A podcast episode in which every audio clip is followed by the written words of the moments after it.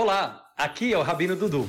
Seja muito bem-vindo ou bem-vinda ao meu podcast. Aqui você encontrará conteúdo sobre judaísmo, cabala, psicologia, filosofia e atualidades. De uma forma sempre profunda, contemporânea, mas ao mesmo tempo muito descontraída. Espero que você goste da viagem. Sejam todos bem-vindos ao nosso módulo 2 do curso de Kabbalah. Hoje vamos falar sobre a Kabbalah dos sonhos. Cada um aqui já deve ter sonhado muitas vezes e não entendido aquilo que eles sonharam.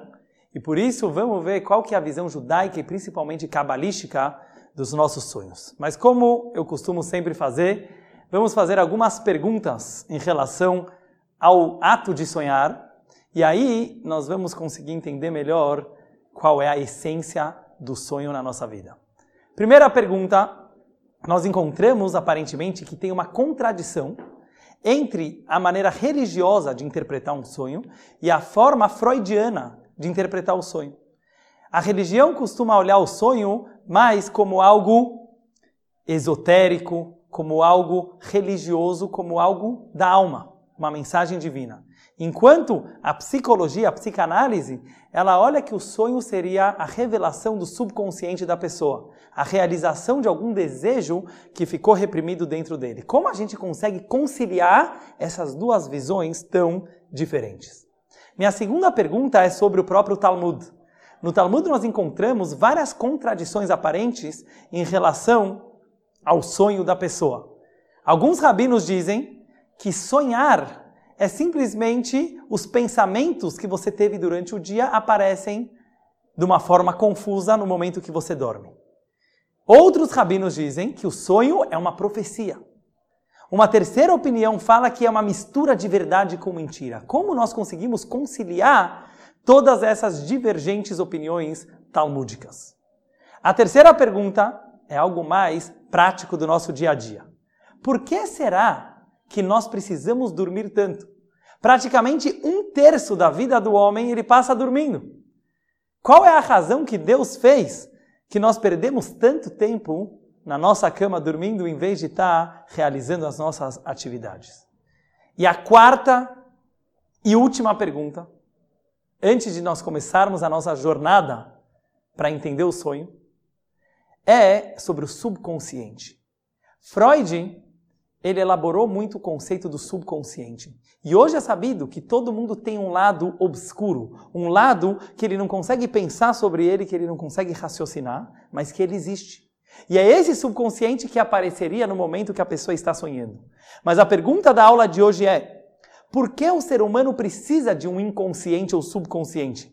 Porque é necessário na nossa vida ter um lado nosso que nós não entendemos e que nós não compreendemos. Então, para entendermos a essência do sonho, eu vou primeiro trazer algumas fontes judaicas de várias áreas diferentes do judaísmo e da Kabbalah. E aí nós vamos conseguir fazer um grande challenge, uma grande feijoada. A gente vai misturar todas essas informações e tentar chegar na essência do sonho. O primeiro lugar que aparece no judaísmo sobre sonhos e talvez na própria humanidade, um dos documentos históricos que primeiramente apareceu o conceito de sonhar é sobre o nosso patriarca Yaakov, ou Jacó. Conta-se que Jacó estava sonhando com anjos que subiam e desciam as escadas, e várias interpretações é dada para esse sonho. Logo depois, o filho de Jacó, que era José, o famoso Yosef, príncipe do Egito, que ele se tornou vice-rei do Egito através de sonhos. Toda a vida de José, ela acabava sendo rodeada por sonhos. Primeiro ele sonhou que os irmãos se ajoelhavam para ele. Ele teve dois sonhos, que as estrelas se curvavam para a estrela dele, ou que as espigas de trigo do campo se curvavam para a espiga dele. Os irmãos começam a odiar o José por causa desses sonhos. Logo depois, José é jogado num poço, ele é vendido para o Egito como escravo. No final das contas, ele acaba sendo preso. E interpretando os sonhos do padeiro e do copeiro que se encontravam na prisão junto com ele, que um seria enforcado e o outro foi salvo, José fica famoso como grande interpretador de sonhos. E aí ele é trazido para o faraó, que também teve dois sonhos. Os sonhos das sete vacas magras comendo as sete vacas gordas, e depois das sete espigas magras comendo sete espigas gordas. E aí José interpreta que isso se referia aos sete anos de pobreza e sete anos de fartura, e ele se torna o vice-rei do Egito. Por que o sonho foi tão importante na vida de José? Porque a Torá, a Bíblia, faz questão de nos contar todos os detalhes desses sonhos. Mas aqui nós vemos como o sonho é algo muito judaico e a interpretação dos sonhos é muito importante na nossa vida. E depois nós encontramos que vários e vários e vários personagens da Bíblia sonhavam. E aqui eu vou contar para vocês algo muito, muito importante. Sempre que nós encontramos o conceito de profecia no judaísmo, porque o judaísmo acredita em profetas, Isaías, Zacarias, Samuel e todos os profetas do povo judeu. Eu vou contar um segredo para vocês. Mesmo que a Torá conta que eles falavam com Deus, eles não falavam com Deus acordados. Eles falavam com Deus dormindo. Eles dormiam, eles sonhavam e no sonho deles aparecia Deus passando uma mensagem para eles. O único de todos os seres humanos que falou com Deus acordado, face a face, foi Moisés, o grande Moshe Rabbeinu, que nos tirou do Egito. Esse sim falou com Deus acordado. Todas as profecias do nosso povo vinham através do sonho. Por isso que o Zohar HaKadosh, o livro mestre da Kabbalah, ele fala que o sonho é a maneira de ter profecias na nossa vida. O sonho é uma profecia.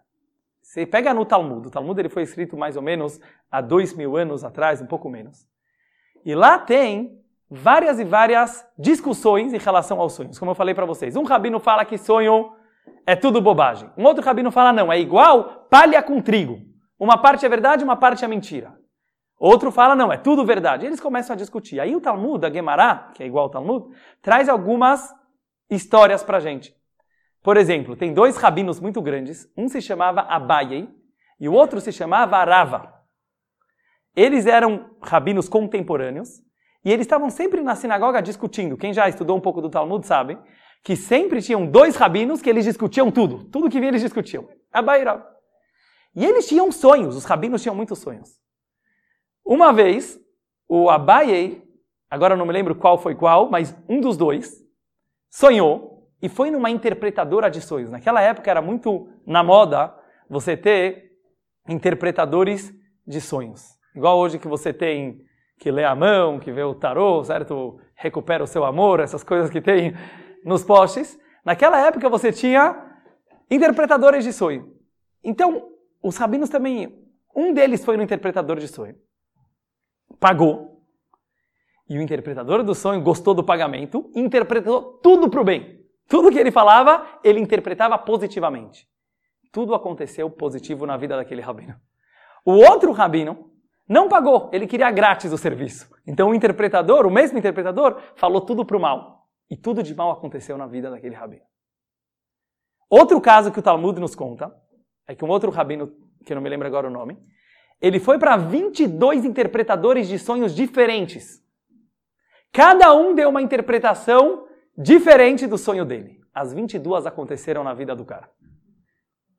Chega o Talmud na conclusão. Uma frase que é importante lembrar: Halomot acharapé. Os sonhos vão pela boca, pela interpretação. Na verdade, o sonho não é tão importante. O mais importante é o cara que interpreta o teu sonho. Porque o jeito que a pessoa interpreta o sonho assim acaba acontecendo na vida da pessoa. E essa é a conclusão do Talmud. Depois de toda a discussão, a, a conclusão mais aceita é Halomot Acharapé. A interpretação é o que vale no sonho. E é óbvio que os comentaristas depois querem entender isso. Por que é tão importante o que, que um homem chegou ou uma mulher e falou para você, olha, você sonhou com tal e tal coisa. Por que, que é tão importante a fala? Tem o Abravanel que dá a sua explicação, tataravô do Silvio Santos, ele fala que, na verdade, o sonho, ele fala uma coisa muito interessante. Ele fala que o sonho é uma questão espiritual. Para você trazer isso para o mundo material, precisa ser pronunciado. Se alguém não falar, não acontece nada. E por isso o Talmud fala: você sonhou com um pesadelo? Você teve um sonho ruim? Não fala para ninguém, esquece. Porque se você não falar, aquilo não se realiza. Então ele explica que por isso o interpretador é tão importante, porque o interpretador ele traz o sonho para o mundo da realidade. O Nachmanides também dá a sua opinião, e ele fala que é uma questão do poder da fala. Tem algumas pessoas que têm poderes, por exemplo, tem gente que tem poder no olhar, mal olhado, bom olhado. Ele olha, a coisa acontece. Sabe quando você fala? Ainará, etc. Tem gente que tem poder na fala. Não é qualquer pessoa que pode ser o interpretador de sonhos. Mas tem gente que o que ele fala acontece. Então essas pessoas têm que tomar muito cuidado com a lábia deles, porque eles realmente têm o poder de definir o que, vai acontecer no futuro do outro. Já tem umas outras opiniões mais light que falam não. Na verdade, o interpretador seria meio que um psicólogo. O que era o interpretador? Ele sabe ler a simbologia do sonho daquela pessoa, então ele sabe interpretar o que é verdadeiro e o que não é verdadeiro do sonho. E aí vai várias e várias opiniões. Vou trazer só mais alguns casos que são, acho que, interessantes para a gente analisar dentro desse cholent. Sonhos, mais chances de ser verdadeiros. Diz o Talmud que tem alguns sonhos que têm mais chance de não ser uma bobagem, mas de ser uma profecia, de ser algo real. Por exemplo, se a pessoa sonha, sonha com o nome de Deus, ele sonha com o nome de Deus sendo pronunciado no sonho dele. Ado, certo? O próprio nome que a gente nem pode falar a qualquer momento. Nessa hora, provavelmente é um sonho verdadeiro, porque não seria pronunciado o nome de Deus à toa no seu sonho. Outro caso, se você foi chamado pelo teu nome em hebraico, não pelo teu nome em outra língua, mas pelo teu nome em hebraico, você sonhou com o teu nome. Outra chance de ter mais lógica de ser verdadeiro o sonho, sonho de Shabat, sexta-noite. Já que sexta-noite cada Yehudi, ele tem uma alma adicional, Pode ser que essa alma adicional ela trouxe uma mensagem de Deus para a pessoa. Então, um sonho de sexta-noite tem que levar um pouco mais a sério. Outro caso, um sonho muito, muito, muito chocante. Algum sonho que a pessoa, sabe, falou, eu estava lá, não era sonho. Sabe, que você sentiu que era realidade. Também tem mais chance de ser verdade. Um sonho dentro de um sonho. Quem aqui já teve uma situação que você estava sonhando e você conseguiu fazer a. Como fala isso aqui? a proeza, assim, você teve, fez a proeza de sonhar que você estava sonhando, ou seja, é dentro do sonho. Então, um sonho, halom betor halom, um sonho dentro do sonho, também é um sonho muito forte. E último caso, um sonho ao acordar. Um sonho de manhã, ele tem um pouco mais de chance de ser um sonho verdadeiro. Por quê? Porque os sonhos que você tem na hora que você vai dormir, pode ser uma coisa que você estava pensando naquela hora, pode ser porque você comeu muito. Tem algumas causas que podem levar a um pesadelo ou coisa parecida. Mas se você teve um sonho algumas horas depois que você já estava dormindo, tem mais chance também, diz o Talmud, desse sonho ter uma veracidade. O que, fazer se você teve um sonho ruim? Primeiro eu quero ver todas as coisas técnicas para depois a gente se aprofundar na parte mística do sonho. O que fazer se você teve um pesadelo? Tive um pesadelo muito ruim, várias vezes. Não estou mais aguentando. Tem várias pessoas que são boas disso. O que, que eu faço para anular esse sonho? Tem algum jeito? Então, a Guemará fala várias situações, várias, vários conselhos. O primeiro é, como eu falei para vocês, tenta esquecer. O melhor sempre é não ficar pensando naquele assunto. Agora, a pessoa teve várias vezes o mesmo sonho, ele está sentindo que a coisa vai acontecer, não é uma brincadeira diz a Guemará, fala para os teus bons amigos. Por que para os bons amigos? Porque eles vão ter uma boa interpretação, certo? Eles não vão falar, vai te acontecer uma coisa ruim, eles têm que saber dessa regra e eles vão tentar interpretar de uma forma positiva. Não deu certo, você falou para os amigos, continuou a sonhar com aquilo, está com medo. Vai para um tribunal rabínico, eu mesmo já fiz isso uma vez. Você chama três rabinos, tem uma reza no Sidur que se chama anulação dos sonhos. Então você faz aquela reza, para mim funcionou, parei de ter aquele pesadelo, quando eu era criança foi isso, e é uma reza que foi justamente instituída para anular pesadelos. Não funcionou, o que, que você faz? Vai na sinagoga e tenta pegar a bênção dos Koanim. Um dos motivos que a gente tem é aquela bênção que os Koanim, os sacerdotes, eles fazem nas sinagogas. Os Sefaradim fazem isso todo dia. Os Ashkenazim fazem isso só nas festas. Pesach, Shavuot, Sukkot, Rosh Hashanah Yom Kippur.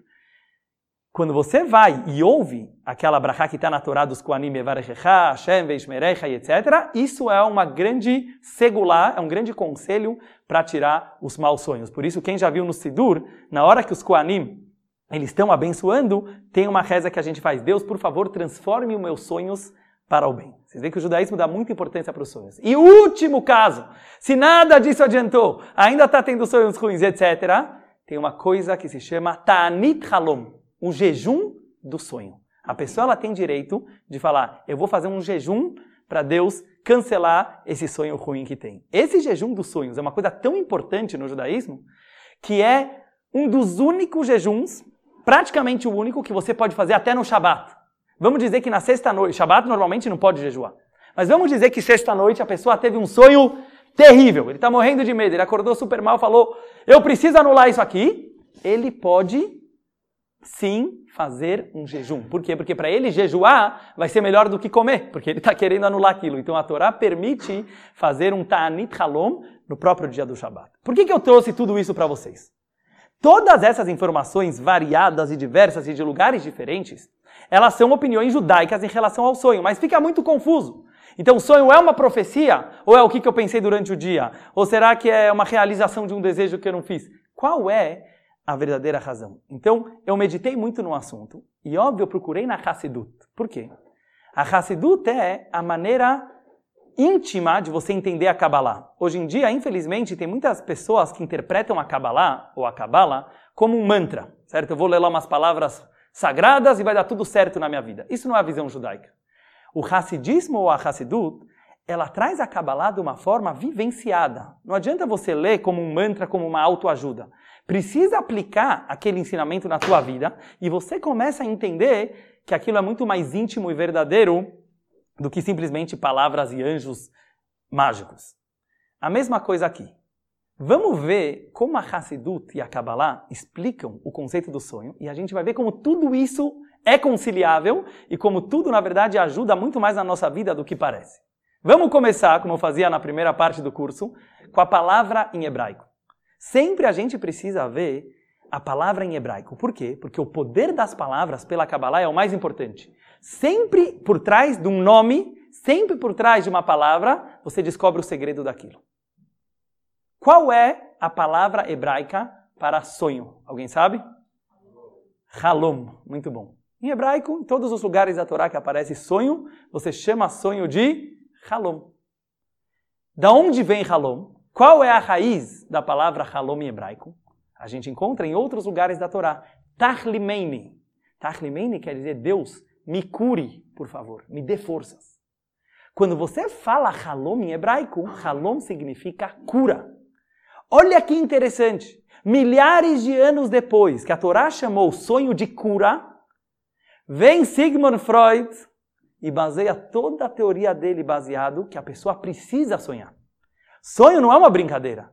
À noite, se a gente não sonhasse, a gente não tivesse um momento para poder desabafar, para poder liberar a energia não utilizada durante o dia, não seria saudável para a pessoa. Mais ainda, conforme a gente vai ver, se a pessoa sabe usar o sonho dele para o bem, como a psicanálise faz muito, de tentar fazer a pessoa lembrar do que ele sonhou à noite e interpretar os símbolos do sonho, isso pode ser uma cura muito maior. Então eu acho uma coisa incrível como a Torá já chamou sonho de cura. E vamos nos basear nisso para conseguir entender esse conceito. Eu sempre tento, em cada aula que a gente vai fazer no nosso curso de Kabbalah, não falar só do assunto que a gente está tratando nessa semana, mas tentar trazer pelo menos uma novidade de Kabbalah em geral.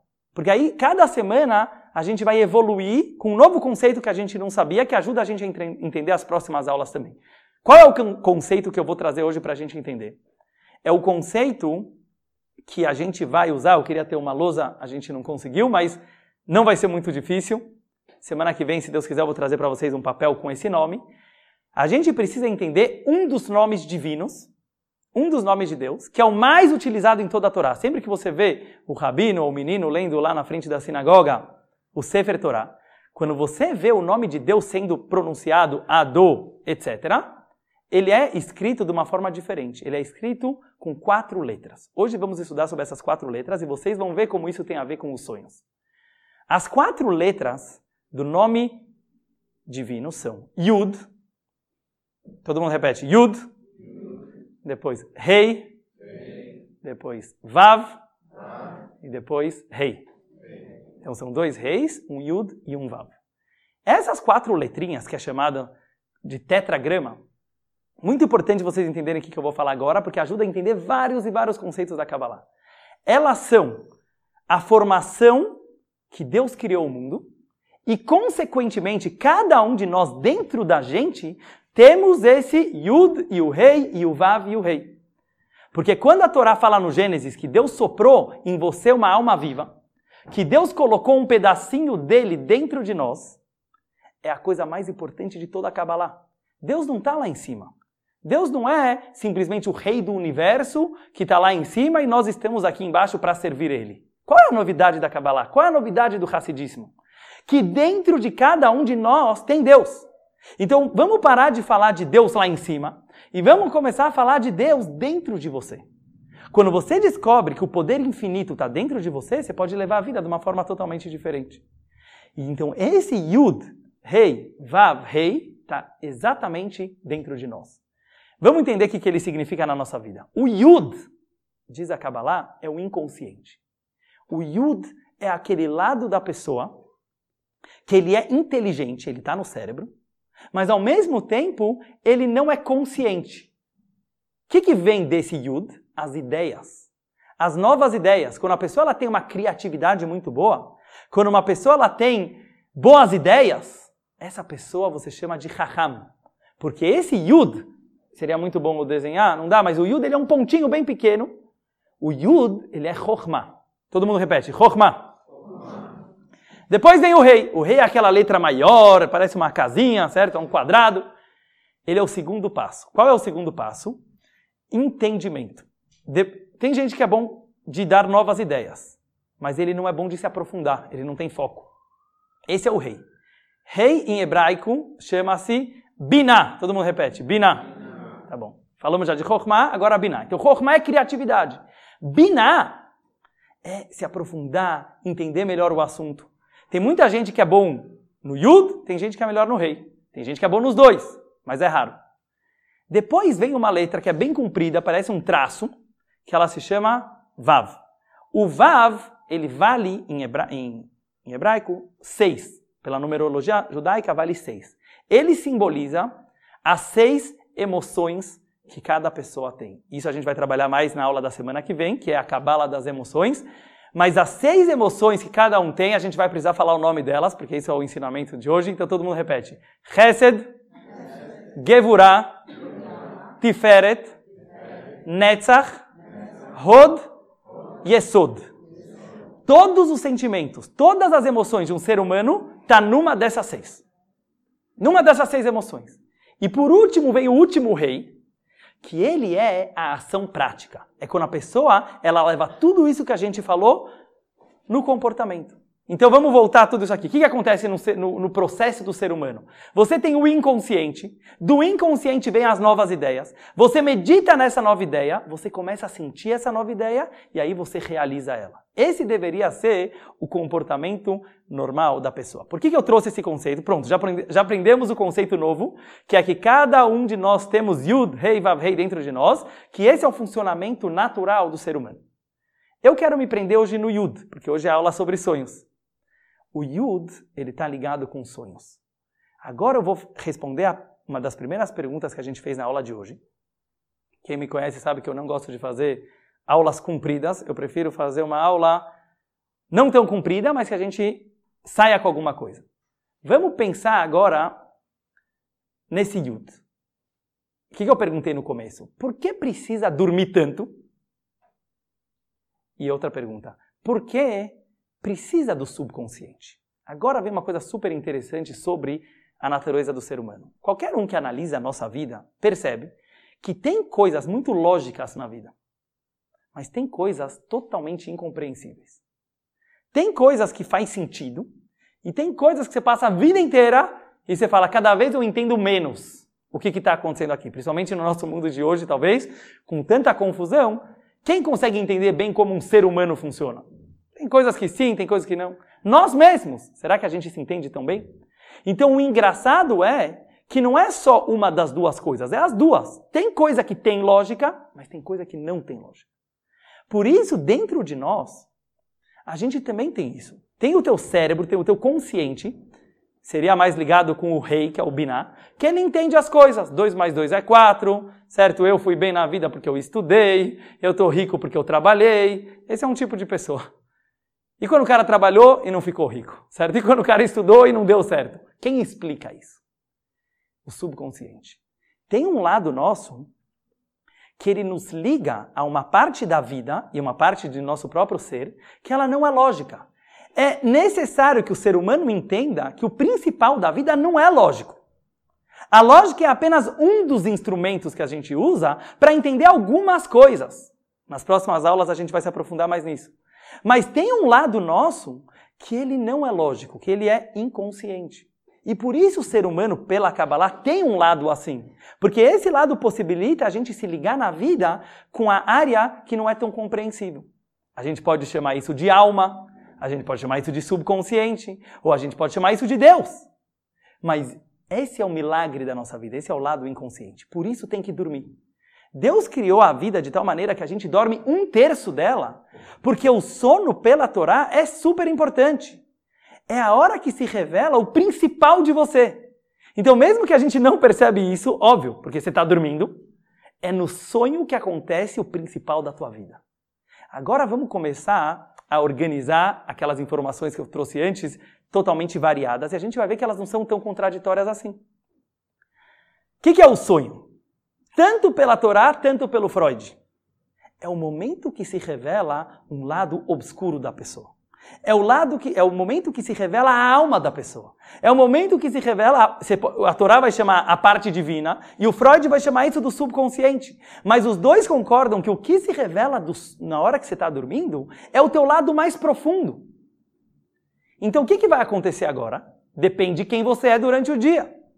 Se você é um super tzadik, se você é uma pessoa que se dedica a tua vida para se melhorar, para se refinar, para melhorar o mundo, com o que, que você vai sonhar?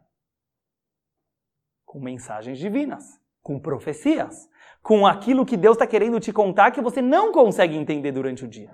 Se você dedica a tua vida para confusões, certo? Para prazeres mundanos, para egoísmo, o que, que você vai sonhar à noite? Coisas que estão relacionadas a isso, porque é isso que você é por dentro. Então, o lado mais profundo e mais essencial da pessoa, ele aparece na hora que a pessoa está dormindo.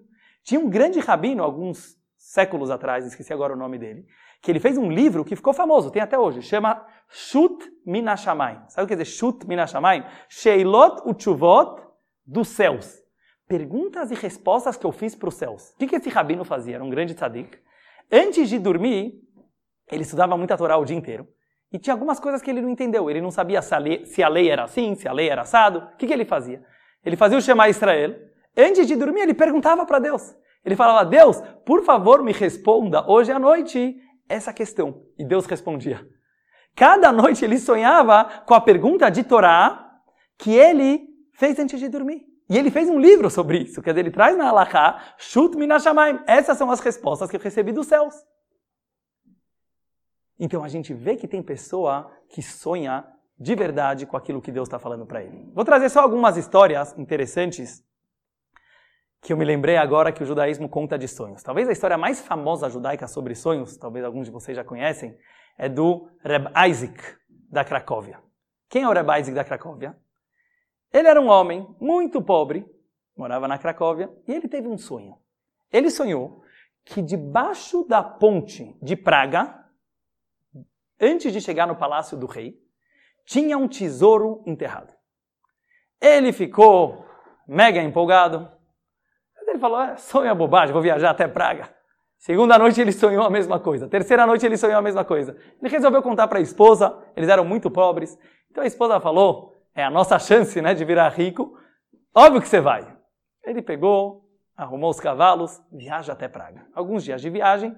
Quando ele chega em Praga, ele resolve cavar debaixo da ponte, mas tinha todos os guardas do rei, era totalmente proibido você atravessar aquela ponte, muito menos começar a cavar, vão achar que é um inimigo que está querendo invadir. O que, que ele fez? Ele esperou algum momento à noite que foi a troca de guardas. Ele falou: agora é minha chance, vou tentar. Foi correndo, começou a cavar, cavar, cavar exatamente o lugar, a ponte era exatamente como ele sonhou. Ele cavava, cavava, nada, nada, nada, ele morrendo de medo que um soldado vai chegar. Cavou, cavou, de repente um guarda chega atrás, segura ele e fala: pena de morte. Você está tentando invadir o palácio do rei, você vai morrer. Ele falou: por favor, me perdoa, por que eu ia estar tá cavando aqui? Deixa eu te explicar. Eu tive um sonho várias noites que tinha um tesouro muito grande enterrado aqui. Então era a chance da minha vida, eu vim. Naquela hora o soldado ficou super assustado. Ele vira para ele e fala: Você não acredita? Eu sonhei várias noites seguidas que na casa tal e tal da Cracóvia, debaixo do fogão, está enterrado um tesouro. Muito estranha essa história. Vai, vou, te, vou, vou te liberar. O cara voa, voa para casa, era a casa dele. Ele volta para Cracóvia ele cava debaixo do fogão da casa dele e ele acha um tesouro milionário que alguém tinha enterrado lá. Ele ficou muito rico e ele, constru ele construiu a famosa sinagoga da Cracóvia, que tem até hoje, que se chama Reb Isaac Shul, a sinagoga do Reb Isaac. Lá na parede tem essa história. Por isso que eu falo que ela ficou famosa. Cada um pode falar sonhei, não sonhei. Mas essa história ficou famosa em todas as correntes judaicas. Por que, que é muito estranha? Porque ele sonhou não com uma coisa totalmente verdadeira, mas foi com uma coisa que acabou levando ele para o tesouro. Então, às vezes, os sonhos não são claros, mas eles dão dicas para a pessoa. Teve uma outra história famosa de um aluno do Magid de Mesrit, que ele era o grande aluno do Baal Shem Tov, do movimento racídico. Ele teve um aluno, rabino, com peias, barba, straimo, chega para ele e fala: Rebbe, estou desesperado. O que aconteceu? Eu sempre fui um homem religioso, e meu pai, que era mais religioso ainda do que eu, está aparecendo no meu sonho, o pai dele já tinha falecido, falando para mim que eu preciso me converter para outra religião. Não pode ser. Não pode ser verdade. O Magid respondeu: deve ser que quando foram enterrar o teu pai, aconteceu alguma coisa. Vai lá e, e, e verifica as redondezas do túmulo do teu pai. Eles foram, o filho foi com alguns amigos, ele escavou na redondeza e ele encontrou que junto com o caixão do pai, em cima do caixão do pai, tinha caído alguma idolatria, algum ídolo. E por isso o pai dele estava. Desde que ele tirou aquele ídolo do túmulo do pai, ele nunca mais teve aquele sonho. Então a gente vê que às vezes vem algumas mensagens até dos antepassados no sonho daquela pessoa. Vamos voltar agora porque que eu estava explicando antes. Onde eu queria chegar, e com isso a gente vai finalizar nossa aula. O ponto principal que a gente está querendo chegar é perceber o seguinte: o sonho, ele não é apenas uma coisa, ah, às vezes eu sonho, às vezes eu não sonho, tem pessoas que sonham mais, mas eu não vou dar muita bola. Depende como você vai encarar a tua vida. Os tzadikim e pessoas que levavam a vida dele muito a sério, eles levavam o sonho mais a sério ainda, porque era o momento que eles extrapolavam o corpo e a mente e eles conseguiam entender o que o inconsciente deles estavam querendo falar. Agora, pessoas que não estão vivendo de uma forma tão profunda, é claro que eles não vão conseguir entender exatamente o que o sonho está falando. E é por isso que o Talmud fala, não, é bobagem, esquece. Por quê? Porque para a maioria do povo, não é para levar realmente tão a sério, porque não são mensagens tão divinas. Depende como a pessoa ela tem é, o approach, certo? Como que ele encara a vida dele como um todo. Então, com isso a gente responde as nossas perguntas, que na verdade o inconsciente ele é super importante e tem que tentar acessar isso. E o sonho é a maneira que Deus fez a vida que a gente acessa isso. Agora vem mais uma coisa super legal. O Freud, ele surgiu mais ou menos 100 anos atrás com uma grande novidade. Certo? No ano de 1899 ele escreve o livro dele famoso A Interpretação dos Sonhos. Então, se você tem algum desejo que na tua infância você reprimiu muito, se você tem algum desejo que mesmo atualmente você está reprimindo, mas não percebe, no teu sonho aquilo vai se revelar. No teu sonho aquilo vai se libertar. Então Freud começa a trazer várias simbologias, assim como o Talmud fez há milhares de anos atrás, falando que a simbologia é mais importante de tudo. Aquilo que você sonhou não é exatamente aquilo que você sonhou, mas tem algum símbolo por trás. E ele fala para os psicanalistas e essa é toda a teoria, a base da teoria dele, tem que analisar o sonho da pessoa, porque através do sonho você tem muito mais chance de chegar naquilo que ele tem medo ou naquilo que ele deseja de verdade. Como faz isso? Como faz isso? Falando. Falando. O único jeito é, não adianta só sonhar. Tem que falar o sonho. Por isso eles têm vários truques. Deixa um papel, uma caneta do lado da cama e escreve direto na hora que você vai acordar. Porque se você não expressar aquilo que você sonhou, foi bom você ter sonhado. Já é uma cura, como a Torá fala. Halom é uma cura. Mas se você não conseguir lembrar e falar e expressar, não vai adiantar nada. E vocês sabem que pela psicanálise, o mais importante é a análise que a própria pessoa faz do próprio sonho. Se a pessoa, por isso o psicanalista pergunta: o que você acha que é isso que você sonhou? Porque mais importante do que todos os símbolos é a interpretação sobre aquele sonho. Vamos voltar dois mil anos atrás no Talmud, a mesma coisa. Qual a conclusão do Talmud? Halomot acharapé. Os sonhos vão atrás da interpretação. Fala o sonho. Se você não falar o sonho, não é a mesma coisa. Então, é interessante você ver como talvez já tinha uma prova dessa psicanálise da interpretação dos sonhos também nessas palavras do Talmud. Eu só quero finalizar agora a nossa aula de hoje com algo interessante que eu ouvi. Eu não sei qual é a base disso, é uma coisa até meio engraçada, só que eu acho que tudo tem um fundo de verdade, provavelmente aqui também. Quem foi o grande interpretador de sonhos do judaísmo? A gente falou. Yosef, Yosef Atzadik. Como você escreve Yosef em hebraico? Yosef em hebraico você escreve com quatro letras. Yud, Vav, Samech, Fei. O que, que eu expliquei antes para vocês sobre o nome de Deus? O Yud é o inconsciente. Vav são as emoções. O inconsciente e as emoções, eles estão muito ligados um com o outro. Eles pulam o rei, o Yud e o Vav, porque o rei é o consciente. A gente percebe na nossa vida que quem é aquele que expressa mais o inconsciente? As emoções. Às vezes você é uma pessoa que está mais conturbada, às vezes você é uma pessoa que está mais confusa, e você não sabe explicar por que você está assim. A tua mente, o teu consciente, o rei, ele não consegue entender por que, que o Vav está se comportando assim. Quem consegue entender o Vav? O Yud. O inconsciente ele está muito mais ligado com as emoções do que com a razão. E por isso é muito mais importante para alguém que quer resolver as emoções dele, às vezes não é uma questão intelectual, é uma questão do subconsciente. Então o Yud e o Vav, eles estão ligados com o conceito do sonho. Samerfei é iniciais de Sigmund Freud. Certo? Sigmund Freud. Por isso que eu falei que é uma piada, mas a gente nunca sabe, talvez aqui é a base. Então Yosef, que foi o grande interpretador da Toira, de sonhos. E o Sigmund Freud, talvez eles fizeram parecido. A diferença é que o Yosef tinha as duas letras do nome de Hashem, certo? O Yud e o Vav. Então ele fez isso de uma forma judaica e de uma forma espiritual. Mas seja lá como for, a lição que a gente precisa aprender disso tudo é: os nossos sonhos dependem de nós. Depois, quem quiser fazer perguntas, pode me fazer. O Talmud fala vários, vários exemplos de sonhos, não dá para trazer agora. Mas eu quero só finalizar dizendo isso. A mensagem da aula de hoje é: o inconsciente ele é muito importante. Ele só pode ser acessado de uma forma total quando a gente está dormindo, justamente porque a gente não está pensando. Então, nessa hora, se você quer ter um sono bom, se você quer dormir bem, no sentido de deixar a tua alma aproveitar-se do mundo espiritual e trazer as mensagens que a tua vida precisa. Às vezes você lembra, às vezes não, mas o sono ele é super importante para isso. Depende daquilo que você faz no teu dia. E por isso, no Tânia, que é o livro básico da Hassidut, ele fala assim, que mesmo uma pessoa que ele é super kasher, super correta, se comporta super bem, mas ele sonha com bobagens, ou ele sonha com pecados, é culpa dele também é um nível muito delicado, certo? É um nível muito mais difícil da pessoa não sonhar com bobagens. Mas como que o Tânia pode falar que é culpa da pessoa? Porque com certeza depende da situação que a pessoa está vivendo. Do jeito que você vive, o sonho é o mais delicado e o mais sensível que pega a tua essência de verdade. Então uma pessoa que essencialmente estiver bem, os sonhos dele também vão estar kasher e vão estar 100%. Então vamos pedir para que nossos sonhos sejam sonhos bons e que tragam para a nossa vida apenas bênçãos e mensagens divinas. Obrigado a todos. Muito obrigado por ter me acompanhado nessa jornada. Acesse os meus canais Rabino Dudu no Spotify, no YouTube, no Instagram ou no Facebook para continuar desvendando os mistérios dessa longa viagem que se chama vida.